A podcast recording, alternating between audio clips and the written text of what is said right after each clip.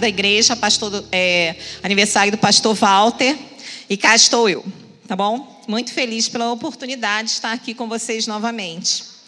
Nós vamos estar lendo o livro de Jonas, capítulo 1 e 2. Vamos ler todo o capítulo, irmãos.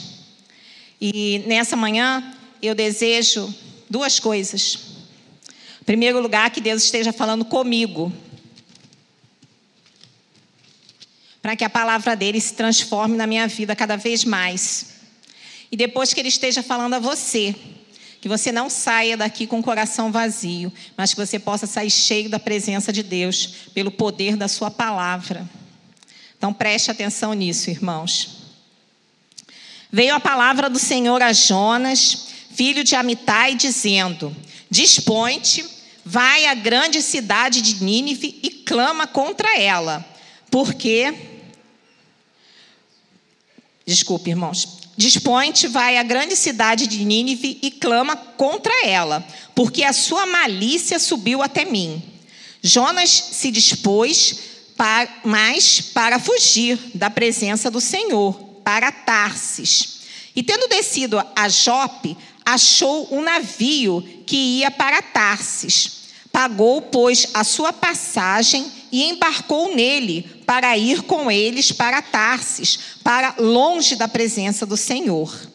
Mas o Senhor lançou sobre o mar um forte vento e fez-se no mar uma grande tempestade. E o navio estava pronto para se despedaçar.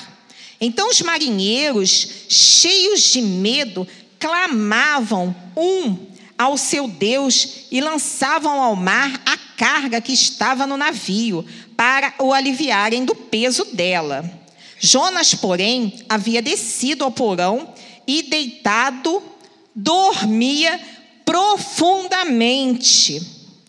Chegou-se a ele o mestre do navio e lhe disse: Que te passa contigo, agarrado no sono? Levanta-te, invoca o teu Deus. Talvez assim esse Deus se lembre de nós, para que não pereçamos. E dizia uns aos outros: Vinde e lancemos sorte, para que saibamos por causa de quem nos sobreveio este mal. E lançaram sorte, e, sobre, e a sorte caiu sobre Jonas. Então ele lhes disseram: Declara-nos agora por causa de quem nos sobreveio este mal. Que ocupação é a tua? De onde vens? Quem é a tua terra? E de que povo tu és? Ele lhes respondeu: Sou hebreu e temo ao Senhor, o Deus do céu, que fez o mar e a terra. Então os homens ficaram possuídos de grande temor e lhe disseram: que é isto que fizeste? Pois sabiam os homens que ele fugia da presença do Senhor, porque lhe havia dito, declarado. Disseram-lhe: Que te faremos para que o mar se nos acalme? Porque o mar se ia tornando cada vez mais tempestuoso. Respondeu-lhes: Respondeu-lhes: Tomai-me e lançai-me ao mar, e o mar se aquietará porque eu sei que por minha causa vos sobreveio esta grande tempestade. Entretanto, os homens remaram, esforçando-se para alcançar a terra, mas não podiam, porque o mar se ia tornando cada vez mais tempestuoso contra eles. Então clamaram ao Senhor e disseram: ah, Senhor, rogamos que não pereçamos por causa da vida deste homem, e não façais cair sobre nós esse sangue, quando nós, inocentes, porque tu, Senhor, fizeste como te aprouve. E levantaram a Jonas e o lançaram ao mar, e cessou o mar a sua fúria. Temeram, pois, estes homens em extremo ao Senhor e ofereceram sacrifícios ao Senhor e fizeram votos. Deparou-se o Senhor um grande e, e deparou o Senhor um grande peixe para que tragasse a Jonas e entregasse e esteve Jonas três dias e três noites no ventre do peixe. Então Jonas, do ventre do peixe, orou ao Senhor e disse: Na minha angústia, clamei ao Senhor, e ele me respondeu. Do ventre do abismo gritei, e tu me ouviste a voz, pois me lançaste no profundo, no coração dos mares, e a corrente das águas me cercou, todas as tuas ondas e as tuas vagas passaram por cima de mim. Então eu disse: Lançado estou de diante dos teus olhos, tornei porventura a ver o teu santo templo. As águas me cercaram até a alma, o abismo me rodeou e as águas se enrolaram na minha cabeça. Desci até os fundamentos dos males, desci até a terra, cujos ferrolhos se correram sobre mim para sempre. Contudo, fizeste subir da sepultura para a minha vida. O Senhor, meu Deus, quanto dentro de mim desfalecia a minha alma, eu me lembrei do Senhor e subiu a ti a minha oração no teu santo templo. Os que se entregaram à idolatria vã abandonam aquele que lhes é misericordioso, mas com a voz do agradecimento eu te oferecerei sacrifícios, e o que votei pagarei. Ao Senhor pertence a, tal, a salvação. Falou, pois, o Senhor ao peixe, e este vomitou Jonas na terra. Até aqui, irmãos. Vamos orar, né? Senhor, obrigado, Pai, pela tua palavra, Senhor Deus, que tanto nos encoraja a ser pessoas, Senhor Deus, melhores, Pai. Sabemos, Pai, o quanto tu és bom e quanto a tua misericórdia nos cerca, Pai, e que faz nos levantar e ficar de pé a cada manhã. Abençoa, Senhor Deus, tudo que vai ser dito e que seja sempre, Pai, para a tua honra e para a tua glória. Em nome de teu filho, agora e para todo sempre. Amém. Irmãos, essa semana foi uma semana é, bem sugestiva desse texto, né?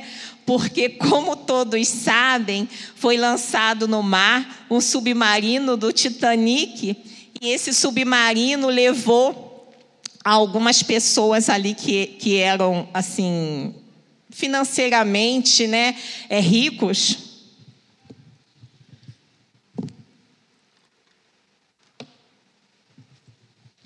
financeiramente ricos e eles tinham um sonho de fazer uma viagem, né, dentro daquele submarino por dentro do Titanic. E ali eles verem todos os destroços do navio, né?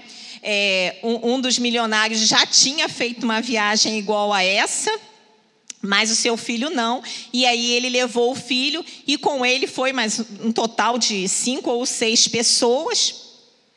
E infelizmente, né, o, o, submarino, né, o pequeno submarino, ele se perdeu no oceano e lá no oceano, como já era de se esperar, né, é, a capacidade de oxigênio acabou, mas antes disso eles já tinham sido destruídos pela ação do mar e pela ação da natureza. Então, quando eles chegaram a achar né, esse submarino, eles viram que mesmo antes dessas pessoas né, morrerem, né, antes mesmo do oxigênio acabar, essas pessoas já tinham morrido por conta da, da, da agressão né, do, do, do, do oceano. E aí eu me lembrei do Jonas. Eu me lembrei do Jonas e não poderíamos deixar aqui de falar dessa mensagem, desse grande profeta que ele foi né, engolido por um peixe. E essa história de Jonas, ela é uma história que nos remete muito à nossa infância, porque as crianças gostam muito dessa história de Jonas. Por quê? Porque é uma história que tem o peixe, que o peixe engole, que depois né, Deus manda devolve Jonas no mar. E aí a gente vê muita ação nessa história, né? É um, é um, um, um é um capítulo, né? É um, é um desculpe é um livro de apenas quatro capítulos, onde o primeiro capítulo ele vem trazendo um chamado, no segundo capítulo, né, é justamente esse que nós e, e o chamado e, e, a ordem de Deus, né, para que Jonas vá e a fuga de Jonas, e depois Jonas no segundo capítulo, Jonas começa a fazer essa oração de arrependimento. No capítulo 3, ele segue adiante até Nínive, cumprindo assim a sua promessa. E no 4, ele apresenta um sentimento totalmente inesperado, que é um sentimento de revolta, porque ele entendia que todas aquelas pessoas que moravam em Nínive, elas não eram pessoas que elas mereciam a salvação de Deus. Eles não mereciam a graça de Deus. Aquelas pessoas realmente, elas tinham uma história que era uma história de muita agressividade. E aí a gente vai falar um pouquinho sobre, sobre isso antes da gente entrar né, no nosso contexto pessoal da história de Jonas. Né? Então, a, a cidade de Nínive, né, ela, era, foi, ela foi estabelecida né, como a capital da Assíria. Então, qual a importância disso? A importância disso é que lá aconteciam muitas coisas, né? Todo o comércio, toda a parte né, sustentável, era, era uma, uma região muito próspera. Porém, os sírios, eles eram muito agressivos e eles conquistavam várias terras e vários povos ali. E com essas conquistas, né, é, já foi dito por alguns arqueólogos que eles capturavam e eles buscavam essas pessoas, né, eles faziam essas pessoas escravas, aquelas nações que eles conquistavam, de uma forma muito cruel. Eles eram pessoas muito mais. E esses arqueólogos, eles achavam pessoas é, submetidas, ossos, a, a, a formas cruéis de morte. Então, eles, para se estabelecerem, eles faziam coisas que realmente eram extremamente condenadas a Deus. E a gente vê, né, que a palavra de Deus né, é, fala, né, no, no, logo no capítulo 2, né, no versículo 2, né, Deus fala: Porque a sua malícia subiu até mim. Em algumas outras versões, fala que a, a sua crueldade, né, a crueldade de Nínive foi tanta, foi tanta, que subiu, né? Até Deus. Então vocês podem imaginar, meus irmãos, o quanto Deus estava né, é, incomodado com tudo aquilo que estava acontecendo em Nínive. E a gente vai ver também que esse mesmo termo, né, que, essa, que Deus se incomoda do que está acontecendo, a gente vai ver lá em 2 Reis né? Em 2 Reis 14, 23 e 24, não, desculpa, em 2 Reis a gente vai ver outra coisa, tá? Vamos chegar lá primeiro, tá? A gente, em 2 Reis, a gente vai ver que o, se puder colocar, ajuda, 2 Reis 14, 23 e 27. E e aí que a gente vê aonde exatamente o profeta Jonas, ele tra... É, em que contexto que ele estava, né, dentro da Bíblia, né, dentro da história. E aí a gente vê no 15º ano de Amazias, filho de Joás, rei de Judá, começou a reinar em Samaria Jeroboão, filho de Jeoás, rei de Israel, e reinou 41 anos. Pode ir. Ainda não falara o Senhor em apagar o nome de Israel de debaixo do céu, porém o livrou por intermédio de Jeroboão, filho de Jeoás. Então, irmãos, quando a gente lê isso, a gente vê que foi justamente. Tá bom, tá bom, só até aí. Não foi no mandato de Jeroboão II que Jonas esteve ali profetizando. E isso aí é importante a gente saber? É importante a gente saber sim. Sabe por que é importante a gente saber? Porque tem muitas pessoas que dizem que a história de Jonas ela não aconteceu. Elas falam que a história de Jonas, alguns teólogos mesmo, eles dizem que ela, é, ela foi um fato narrado, mas que ela não aconteceu. Mas quando a gente vê dentro da história do livro de Reis, aonde Jonas esteve, aonde Jonas é, trabalhou e aonde Jonas profetizou, a gente vê que realmente todo, tudo que está aqui se cumpre, tudo se cumpriu.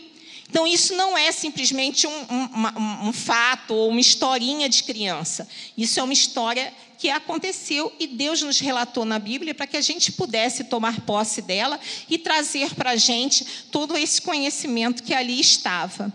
E aí, irmãos, aconteceu que o rei, que o Jonas, ele começou a profetizar que o povo de Israel poderia sim ser liberto dos assírios. E o Jonas, ele encorajou o rei Jeroboão a isso. E o rei Jeroboão, ele lutou e conseguiu é, sair do domínio do povo da Síria. E tudo terminou relativamente bem até aí, né? Então, até aqui estava tudo indo bem. Mas um fato começou a acontecer. Deus, ele sempre age conosco, mas ele também traz soluções. Ele apontou que o povo estava o quê? estava indo por um caminho que era um caminho totalmente contrário à sua vontade. Então ele pegou o profeta Jonas e falou assim: Jonas, você vai lá e vai profetizar para este povo. A gente vê aqui, tá? É, justamente no capítulo, no versículo 3, tá? Porque no, no, próprio 2 ele fala, né? Na cidade de Nínive e clama contra ela. Deus estava mandando Jonas fazer isso.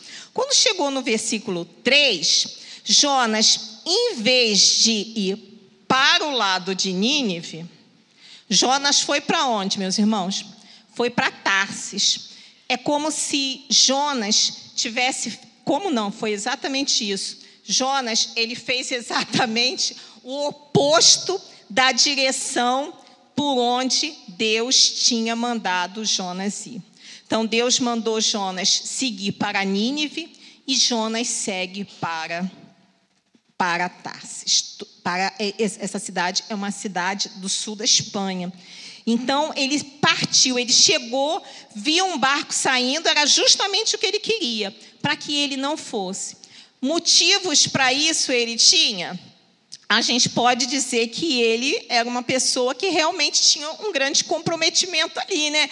Porque se ele é, foi, ele profetizou para o rei Jeroboão, para lutar contra a Síria, para ele se libertar de tudo aquilo, e para ele seguir um outro caminho, e para ele buscar tudo isso, ele sabia da maldade de todo esse povo, ele tinha motivos para isso. Mas agora ele tinha uma outra missão, uma outra missão, que é ir até Nínive e falar do nome de Deus. E eu queria falar com vocês, sabe, irmãos, algumas coisas antes da gente continuar no nosso texto. Tá? É, o arrependimento para Deus é algo imprescindível, imprescindível para que a gente possa ter um relacionamento com Ele.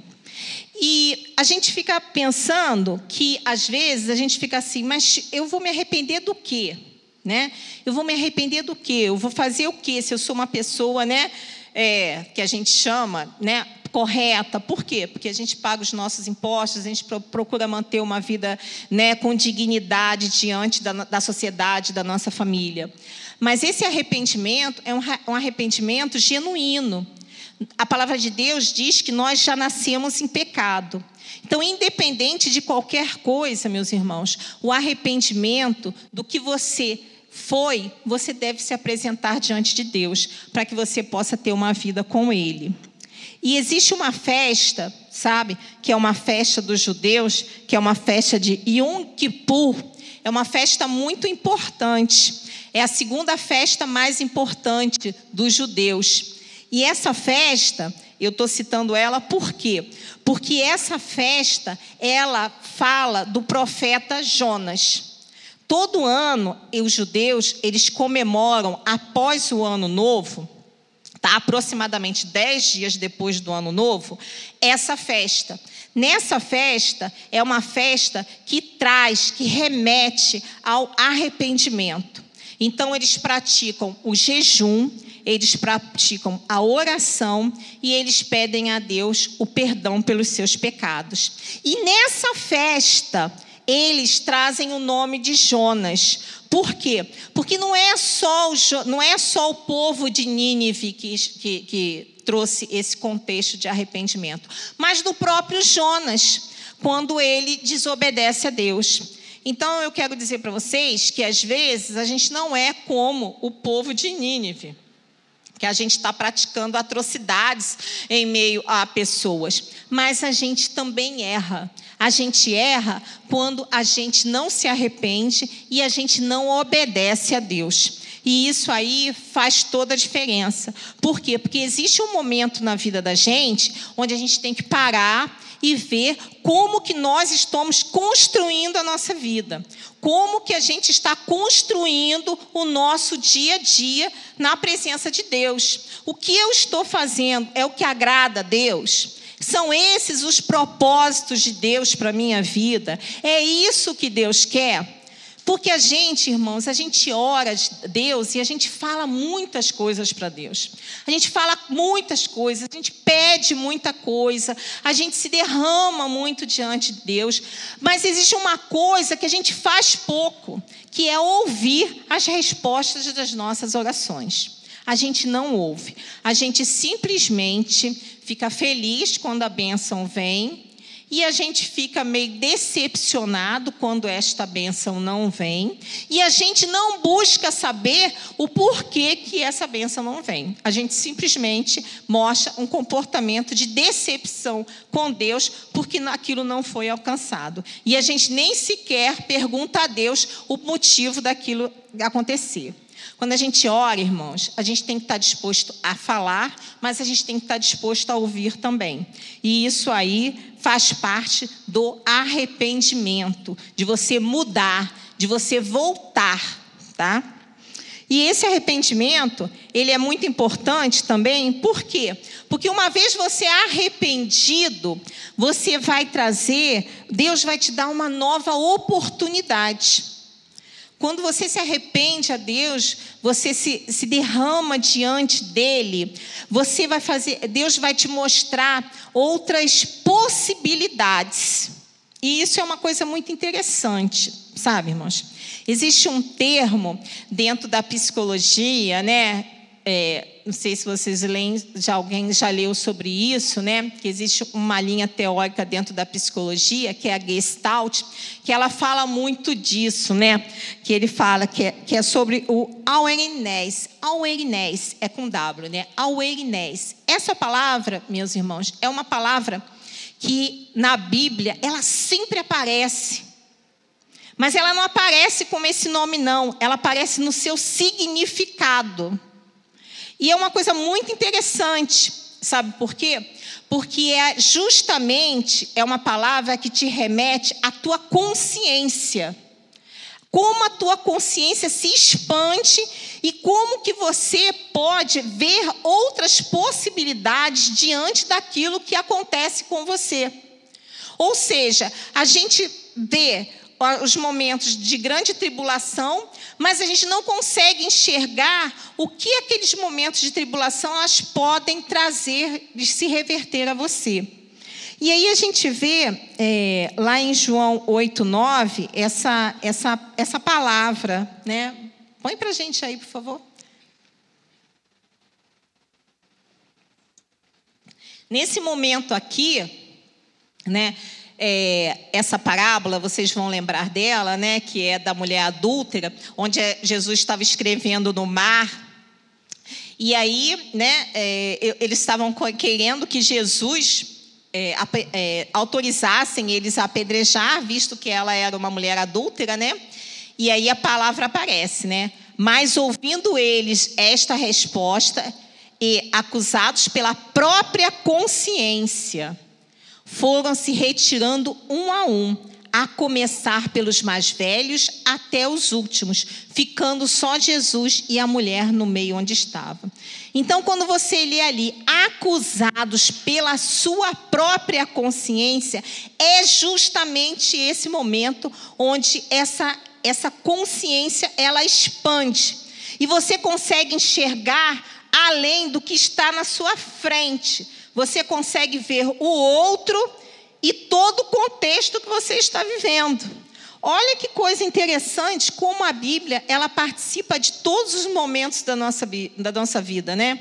Ela participa, né, dos momentos da nossa doença, onde Jesus se mostra, né, o médico dos médicos, né? E Jesus aqui se mostra também um grande psicólogo, né? Que ele faz com que você se tenha essa percepção de compreensão que as coisas podem ser diferentes sim, e que você não pode só olhar para o seu umbigo e que existem pessoas do seu lado.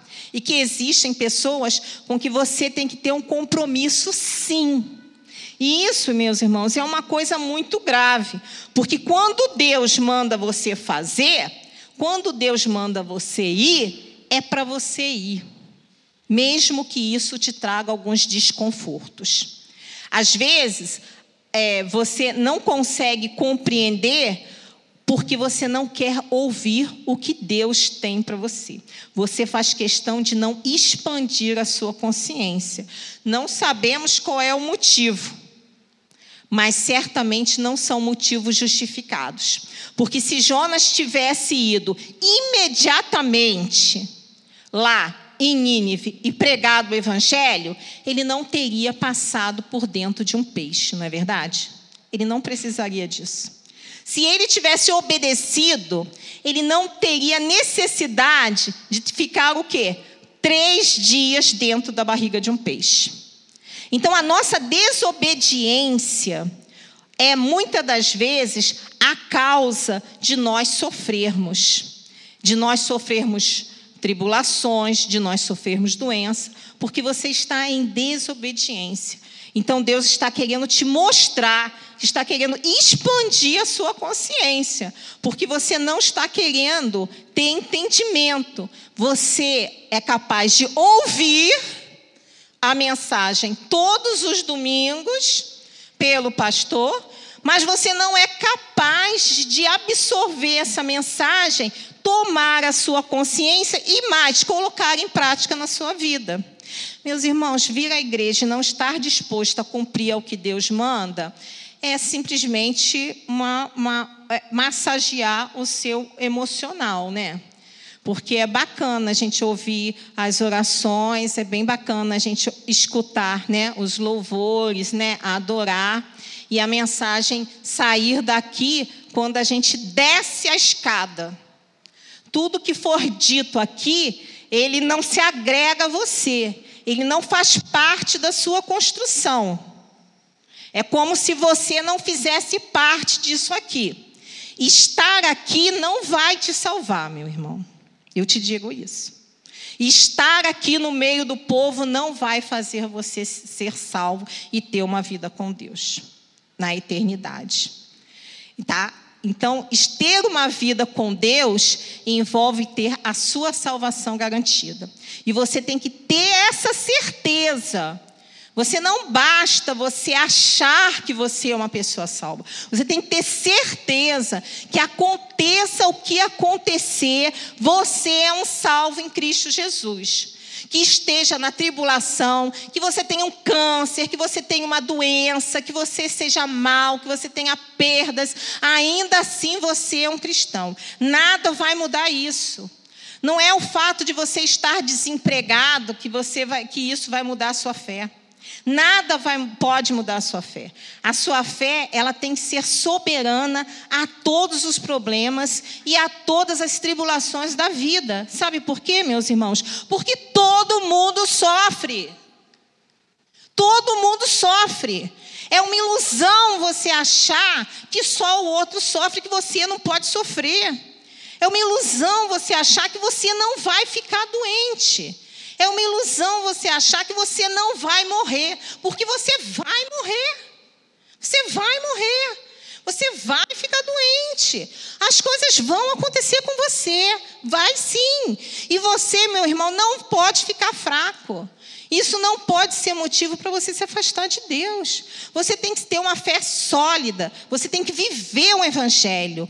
Tudo isso que é dito aqui é para construir você para quando esses momentos de tribulação chegarem, você está firme. E você não está lábio ao ponto de você sair da igreja onde você não está mais aqui. Entendeu? Não é um fato de uma sociedade da televisão querer mudar os seus conceitos que você achar que os seus conceitos têm que ser mudados. Porque os seus conceitos, eles têm que estar baseados na palavra de Deus. O que você pensa, o que você acha e o que você faz tem que estar calçado na palavra. Não pode ser diferente. Eu não posso ficar achando que o mundo é de um jeito que eu tenho que ser, porque todo mundo é. Não é aquela massa lá, não é aquela sociedade, aquilo ali que vai mudar os meus conceitos perante Deus. O que Deus acha e o que Deus faz é o que eu devo seguir. É assim que deve ser. E se você não tem certeza da sua, da, da, da, sua salvação, você deve buscar isso, e com urgência. Sabe por quê, meus irmãos? Porque a gente não sabe qual é o dia da nossa morte.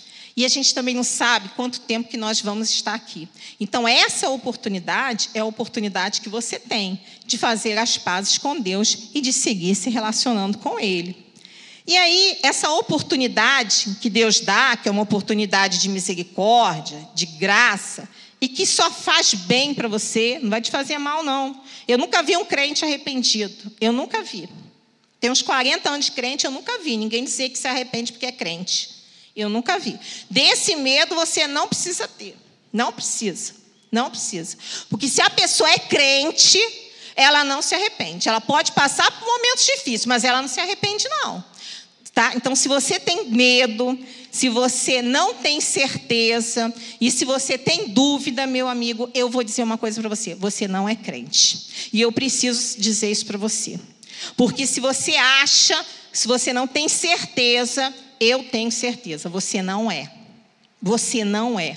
E você tem que buscar isso entendeu? O mais rápido possível, porque isso aí é uma coisa que compromete a tua eternidade. E a palavra de Deus diz que depois da morte segue o quê? Segue o juízo. Então a oportunidade é sempre dada em vida. Depois que a gente está morto, ela acaba, ela se extingue. E isso pode ter um preço muito caro para você. Mas a gente está falando da fuga de Jonas, né? E de como a gente, muitas das vezes, a gente foge também do que Deus quer para a gente, né? Mas Jonas, ele não poderia fugir. Ele não poderia fugir. O que ele fez foi muito grave. Não foi simplesmente pegar um barco e desobedecer a Deus. O pecado dele foi um pecado muito além do que a gente pode imaginar. Sabe por quê? Porque como a gente veio, veio aqui no capítulo, no versículo 1, vem dizendo assim: Veio a palavra do Senhor a Jonas, filho de Amitai. Vocês sabem quem era Amitai? Amitai era um sacerdote. E um sacerdote, ele passava o cargo dele, a sucessão dele era feita para o seu filho.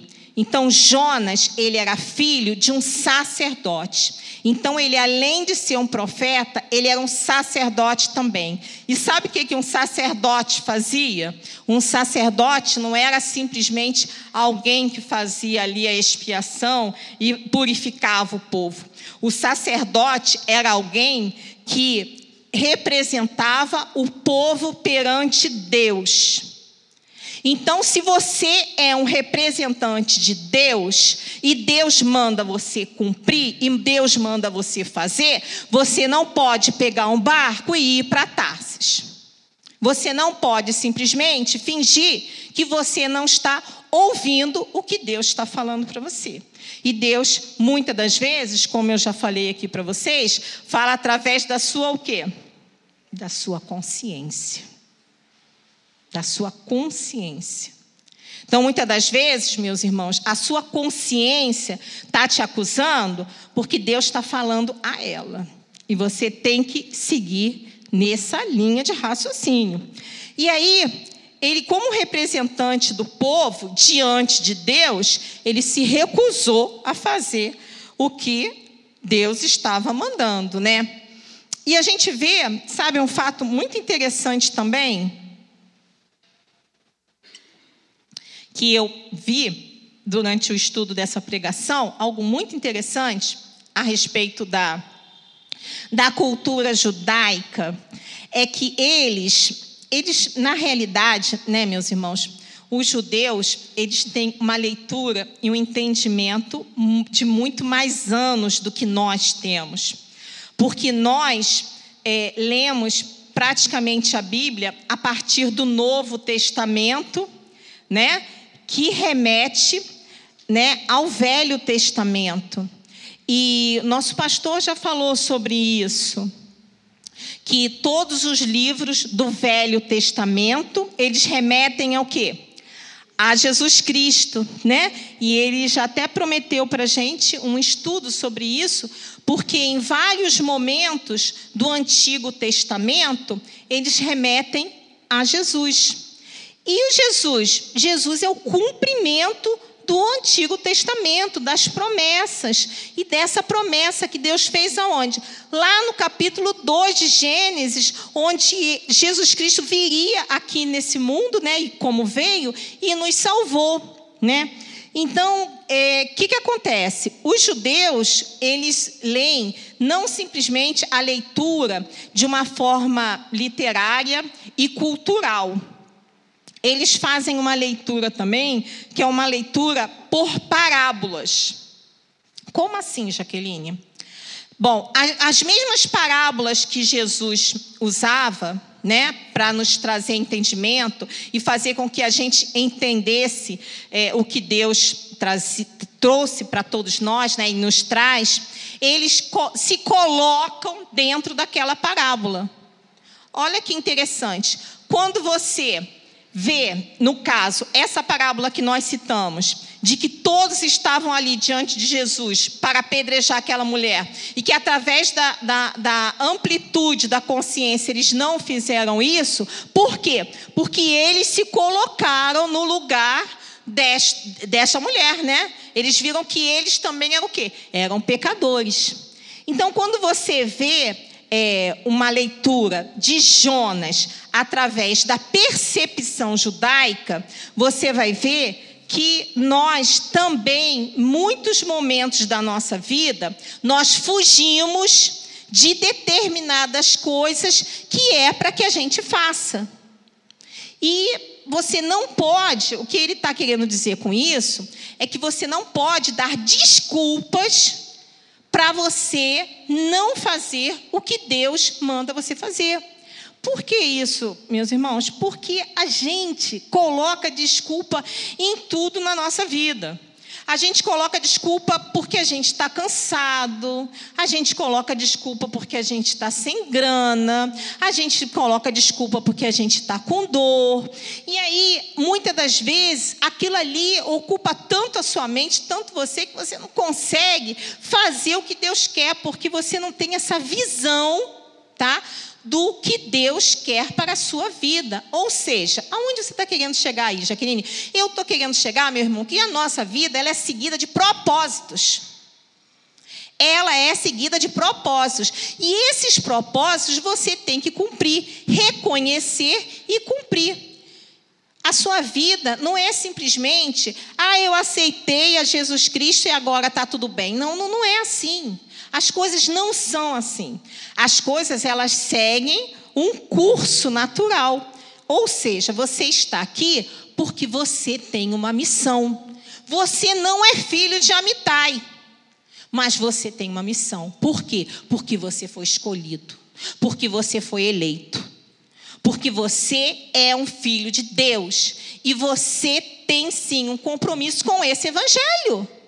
Você tem sim um compromisso com esse evangelho. E esse evangelho, eu vou dizer onde? Não sei. Você vai falar dele no supermercado, você vai falar dele na caixa, você vai falar dele na fila do banco, você vai falar dele aonde que você estiver. Não é para você ter essa, essa, essa ideia de que só quem prega o evangelho é quem está aqui na frente. Quando Jesus Cristo mandou falar, quando Jesus falou, ide por todo mundo e pregar o evangelho, ele não falou para o pastor ir pregar o evangelho quando ele fala isso, nem para o missionário.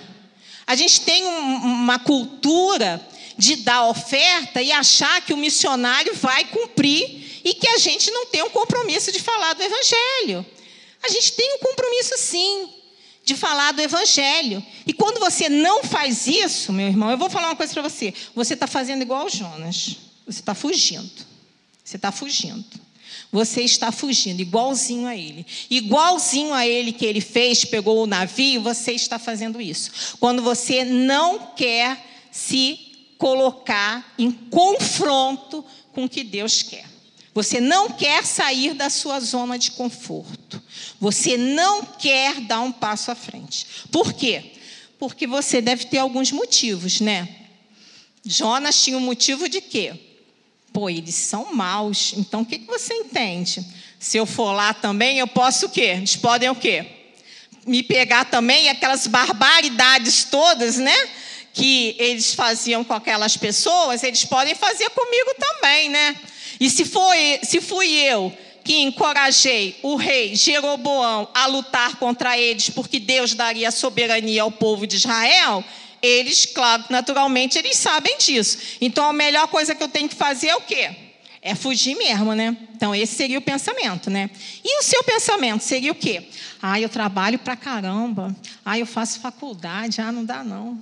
Entendeu? Ah, vou falar com meu vizinho. Meu vizinho é chato. Entendeu? Meu vizinho não vai aceitar, não. Meu vizinho é de outra religião. O desculpa, meu irmão, é o que não falta. Desculpa para o crente, desculpa para a pessoa, é algo que não falta. É uma coisa que é assim, faz parte da gente e que a gente vai ter que desconstruir isso aí para ter uma vida diferente. E aí, meus irmãos, o que, que acontece? Terminando aqui, tá? Jonas é engolido por um peixe. E, o, Jonas tinha que ser engolido por um peixe? Tinha. Ele tinha que ser engolido pelo peixe. Ele tinha que ser engolido pelo peixe mesmo. Porque se ele ficasse em alto mar, o que, que ia acontecer com ele? Ele ia morrer. Ele ia morrer. Ele ia morrer, porque ele ia conseguir nadar. Ninguém consegue nadar, gente. Pode ser o melhor nadador, ele ia morrer. Ele ia morrer. Mas se ele estivesse dentro de um peixe, a vida dele seria o quê? Preservada e os propósitos de Deus seriam o quê? Estabelecidos. Os propósitos de Deus são sempre estabelecidos. Os propósitos de Deus, eles nunca fracassam, porque Deus é soberano. E aí, meus irmãos, quando ele estava dentro do fundo do peixe, lá dentro da barriga do peixe, ele aconteceu um negócio com ele. Ele ficou lá três dias, né? E aí a gente a gente traz, né, essa menção, né, em Mateus. Aí a gente chegou, né, que que Jesus, é, Mateus 12. Põe para a gente, por favor, aí, Andressa. 12, 38. Jesus faz uma menção a Jonas. Olha só. Então alguns escribas e fariseus replicaram: Mestre, queremos ver da tua parte algum sinal. E aí Jesus falou. Ele, porém, respondeu: Uma geração má e adulta pede um sinal.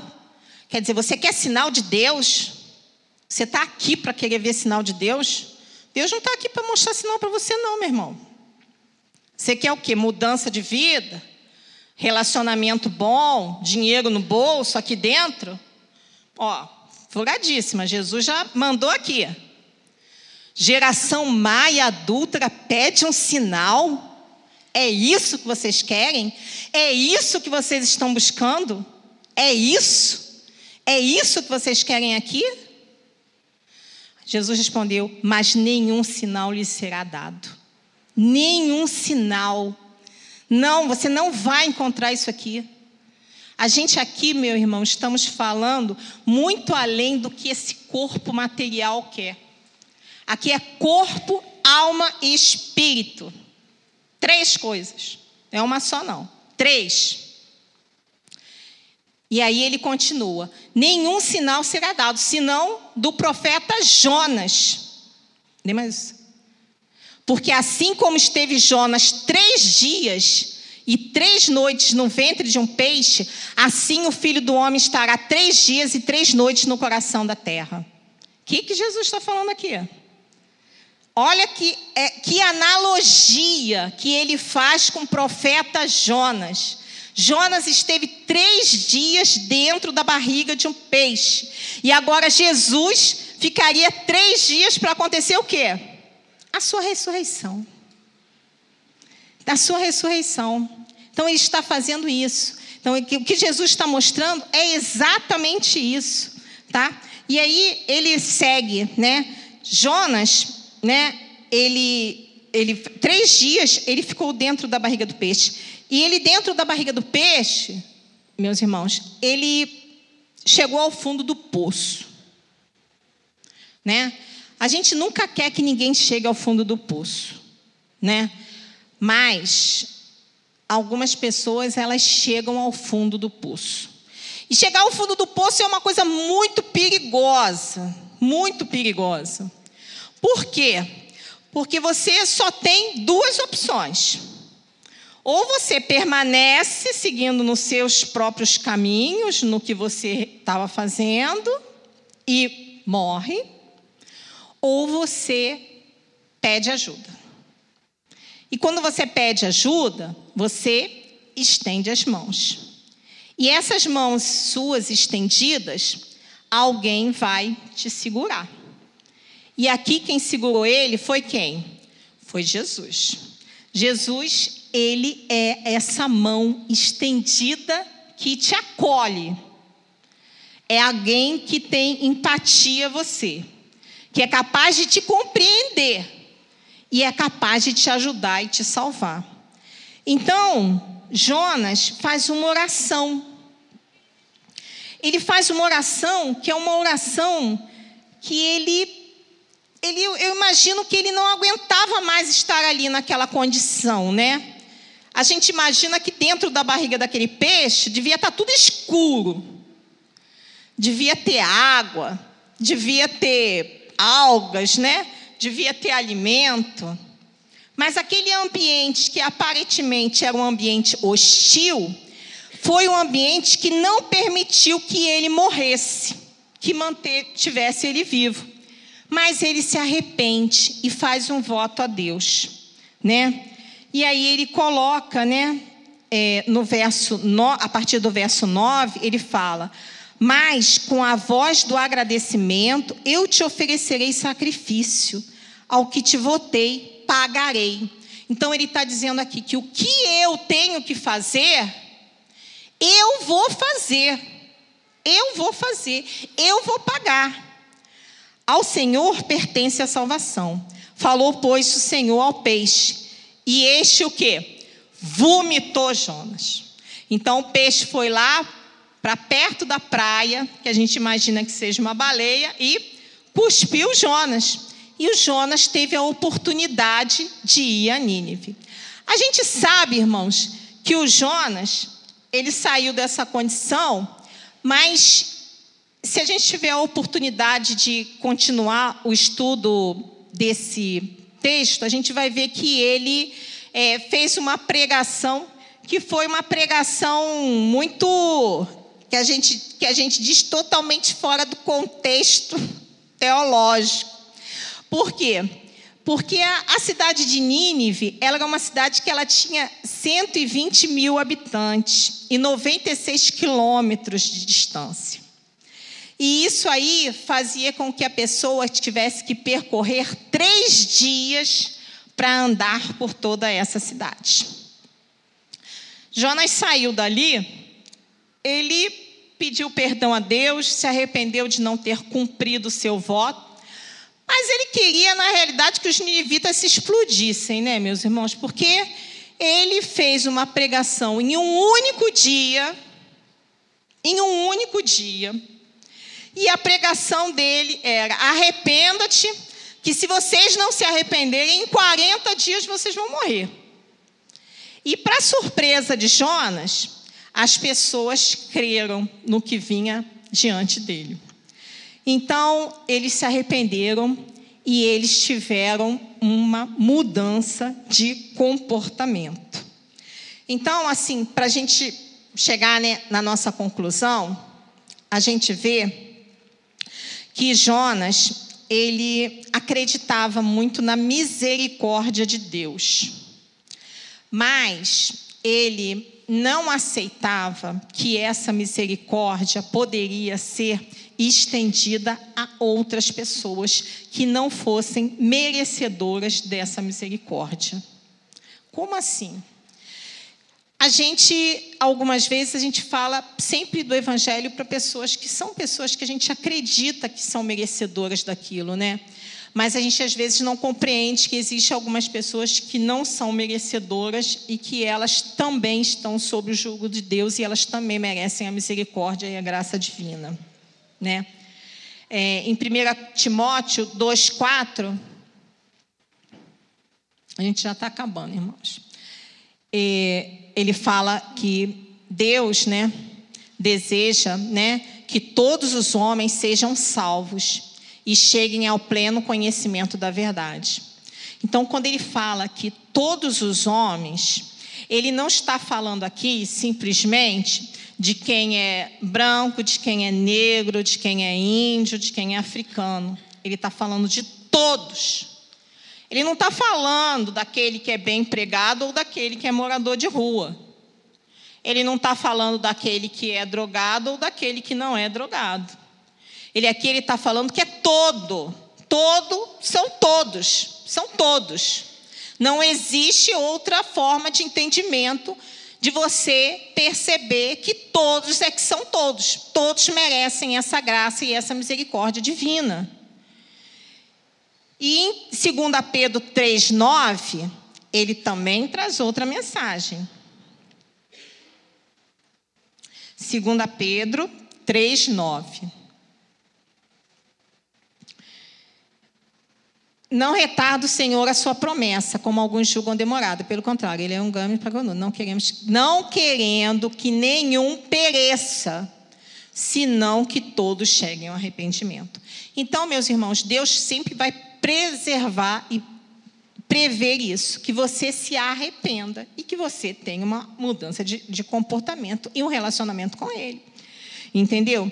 Então devemos mostrar esse mesmo sentimento, esse mesmo sentimento que é um sentimento, né, que a gente não quer que as pessoas não pereçam, né? A gente não quer que a nossa família, ninguém da nossa família pereça, né? Mas a gente também deve querer que, que o nosso vizinho também não pereça. A gente deve querer também que aquele que aquele que anda pela rua também não pereça. Então, esse sentimento, que é o sentimento de Deus, que é o sentimento de Jesus Cristo, é o sentimento que, que nós devemos preservar, para que a gente possa não fazer como Jonas, que foi o projeta, um profeta fujão. Né? A gente tem o, profeta né, Jeremias, que era o chorão, e a gente tem o profeta Jonas, que é o fujão, e a gente vai ter mais quem fujão? Quem mais vai ser fujão? Eu vou ser fujona? Você vai ser fujão? Quem é mais fujão? Quem é mais fujão aqui? Porque quando a gente não cumpre, a gente é esse fujão. É, a mensagem é essa: é não fugir. É aquela, aquela frase da vacina, né? A melhor defesa é o que? O ataque, é você ir. É você não se intimidar. É você buscar. Essa é a mensagem que fica. Isso que você deve sair com esse pensamento. De que você deve sim se arrepender, se você não tem certeza dessa sua salvação, e que essa fuga é algo que não vai te levar a lugar nenhum. Essa fuga só vai fazer com que você entre dentro da barriga de um peixe. Essa fuga faz com que você entre dentro da barriga do peixe. E entrar dentro da barriga de um peixe, meu irmão, como eu já falei, é chegar no fundo de um poço. E aí, quando você estiver no fundo do poço, você vai estar numa situação muito mais difícil do que você está hoje, onde você tem uma oportunidade. Então, abra o seu coração e dê essa oportunidade para que não para que para que Deus faça a obra, mas que você também tenha essa certeza dessa salvação. Que você seja uma pessoa que você possa não ter dúvidas, que você seja uma pessoa que você seja forte, fortalecido pelo poder de Deus. Que você seja alegre, porque a alegria do Senhor é a nossa força. É isso mesmo. Entendeu? Então as coisas não podem ser diferentes. As coisas não vão ser diferentes porque a gente quer que seja diferente. As coisas, elas seguem os propósitos de Deus e não os nossos. Então, pense nisso e fique certo de que os propósitos de Deus, esses são, sim, são estabelecidos, não os nossos, mas o de Deus. Então, obedecer é sempre a melhor opção para nós, tá? Que a gente não seja fujão, que a gente não seja desobediente, que a gente não seja aleatório, que a gente não seja perdido, que a gente não chegue ao fundo do poço, que a gente seja uma pessoa que seja uma pessoa comprometida com Deus e com esse evangelho. Então é essa a, a mensagem que o capítulo 1 e 2 de Jonas nos traz, né? Que a gente possa levar isso para as nossas na, na, nossa, na nossa mente, né? na nossa casa, né? Que a gente possa é, ter esse, esse compromisso. Esse compromisso seja um compromisso até principalmente com a nossa família, né?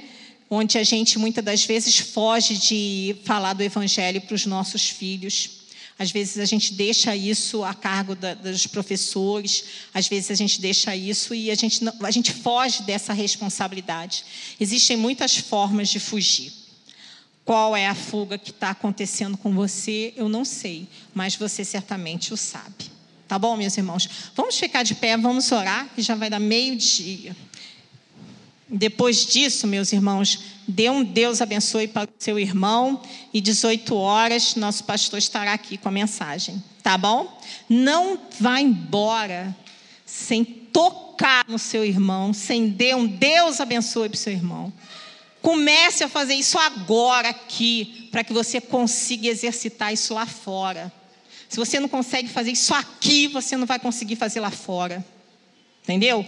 Seja, seja mesmo uma pessoa que você não seja tímido, né? A palavra de Deus nos diz isso, né? Que Deus não é com os tímidos, né? Deus não é com os tímidos. Então que a gente possa saber fazer isso também, tá?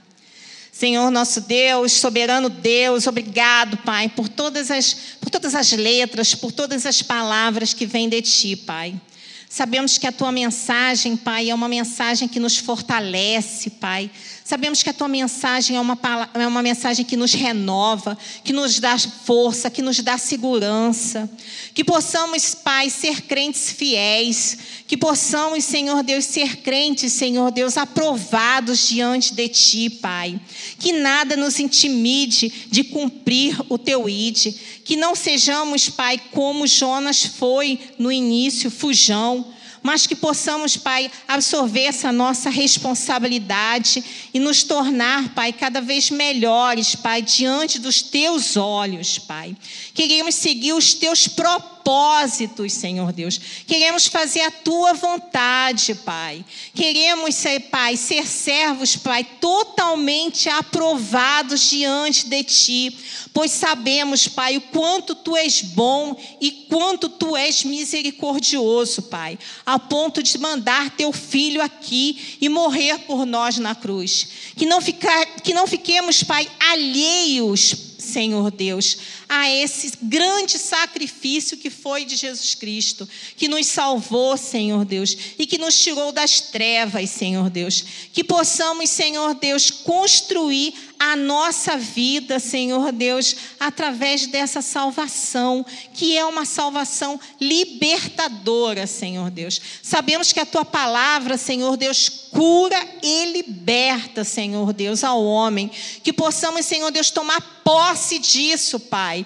Que possamos, Senhor Deus, cada vez mais, Senhor Deus, cada vez mais, dia a dia, Senhor Deus, sermos cumpridores da tua palavra, Senhor Deus. E acima de tudo, Pai, exercitarmos isso na nossa casa, na nossa família, na nossa vizinhança, na rua, no trabalho, na faculdade, por onde nós andarmos, Senhor Deus. Que possamos, Senhor Deus, cumprir isso, Pai. Não, não fujamos desta responsabilidade, que é uma responsabilidade tão importante, Senhor Deus, que tu poderias ter dado para os anjos, mas tu deste para nós, Pai. Que nós possamos, Senhor Deus, cumpri-la até o dia, Senhor Deus, que o Senhor assim permitir. Muito obrigado, Senhor Deus. Despede-nos, Senhor Deus, em paz, Senhor Deus. Nos dê, Senhor Deus, um almoço em família. Faz com que possamos, Senhor Deus, ter forças, Senhor Deus, e fé para voltarmos à noite, Senhor Deus. E que possamos, Senhor Deus, ter uma semana abençoada, Pai, na tua presença.